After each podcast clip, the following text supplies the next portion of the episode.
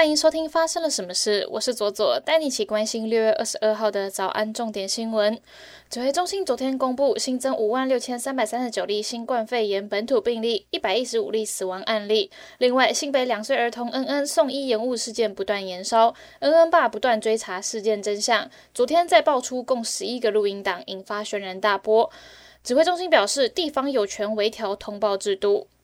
有反光镜菩萨之称的张秀雄，因目睹车祸现场的反光镜布满蜘蛛网，开启日后九年多来每天带着抹布与折叠铝梯出门擦反光镜的日子，并说擦得亮晶晶，心也跟着清。估计擦拭的反光镜约十九万片。日前传出病逝的消息，家属证实张秀雄于六月初逝世，享寿八十岁。台东县蓝屿国小今年仅有一名毕业生，也是全岛小学唯一的毕业生。校长夏曼威廉斯人穿上达悟族的传统服饰盛装出席毕店。他说：“无论有多少学生，重要是给予难忘的祝福。”网友则开玩笑的说：“这位学生怎么样都会是第一名毕业。”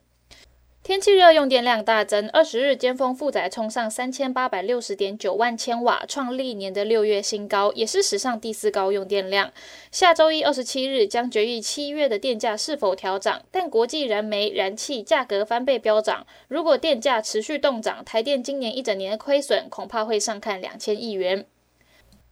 台东池上乡昨天热闹滚滚，小货车挂着狂贺红布条沿街放鞭炮。原来是台东高中老师简鹏雄与学生陈品生打赌，考上台大就封街放鞭炮，而陈品生果真考上了台大昆虫系。新一期的英国风尚杂志《Monaco》发布年度全球最宜居的城市评比，台北名列第十。Monaco 肯定台北市的生活品质高，生活成本却相对的亲民，并称台北市是隐秘的亚洲瑰宝。国际方面，上周离开香港的著名海上餐厅珍宝海鲜坊母公司证实，上周六在西沙群岛附近的水域入水翻覆。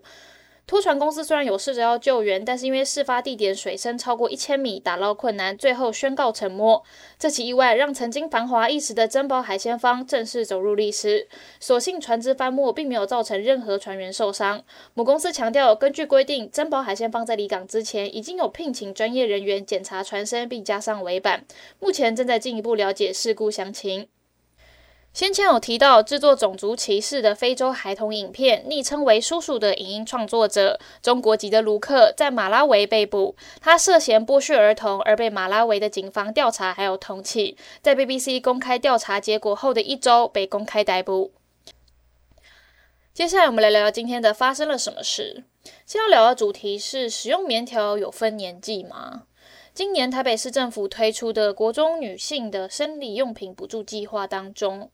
这个补助只能兑换卫生棉跟护垫，但是却不能兑换卫生棉条。但为什么明明都是生理用品，在补助计划当中却没有纳入棉条呢？根据台北市教育局的解释哦，没有把棉条纳入的理由是因为。他们认为棉条是属于侵入式的生理用品，那它在台湾目前是列为第二级的医疗用品，而且多数的家长对于第一次来月经的学生不会优先使用棉条，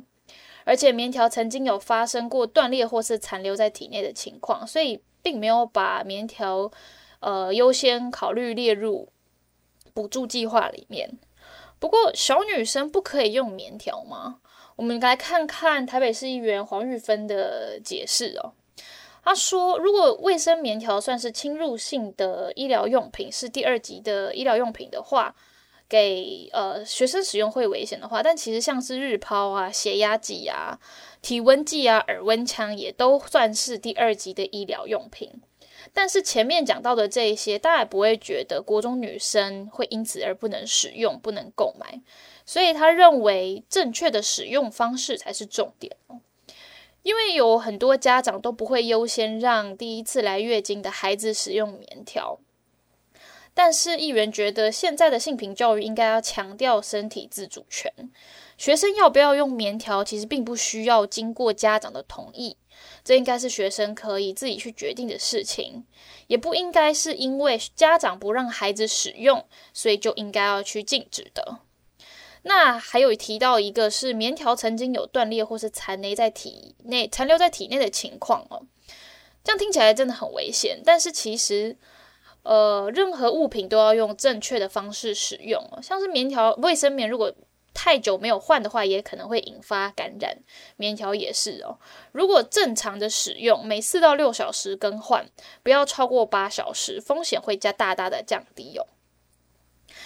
国中女生在国一的健康与教体育的课本里面就有教到，卫生棉条是生理用品的选择之一哦，并不会因为是国中女生就不能使用。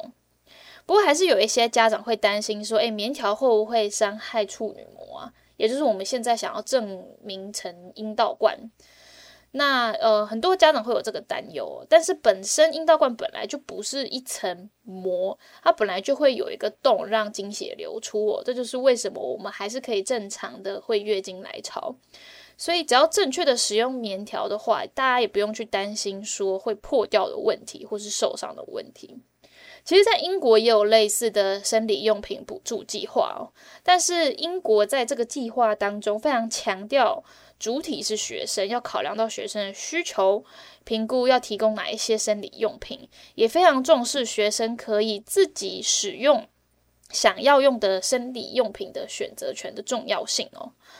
至于要用什么用品，呃，什么生理用品最舒适啊，要怎么度过生理期啊，都应该要尊重每一个女生自主的想法，而不是以其他人觉得女生这样做比较好为理由，让有一些。本来就已经习惯使用棉条的国中女生没有办法使用这个补助计划哦。目前的教育局已经规划在明年招标的时候纳入棉条这个选项哦。在教育委员会的时候也有正式要求教育局应该要尽速规划，不要等到明年哦，要给国中女生更多元的选择哦。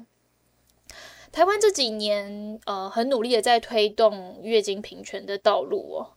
有一个呃民间团体叫做小红帽，之前就有出过相关的专题报道啊，希望不要再有任何人因为月经而感到困扰。而月经本来就是一个非常自然的生理现象，希望每一个女生都可以在一开始的时候就能够好好的接受自己真实自然的样貌，不需要感到羞耻哦。在月经平权的这一条路，希望台湾可以走得更平稳。以上就是今天的发生了什么事。我是左左，我们明天见。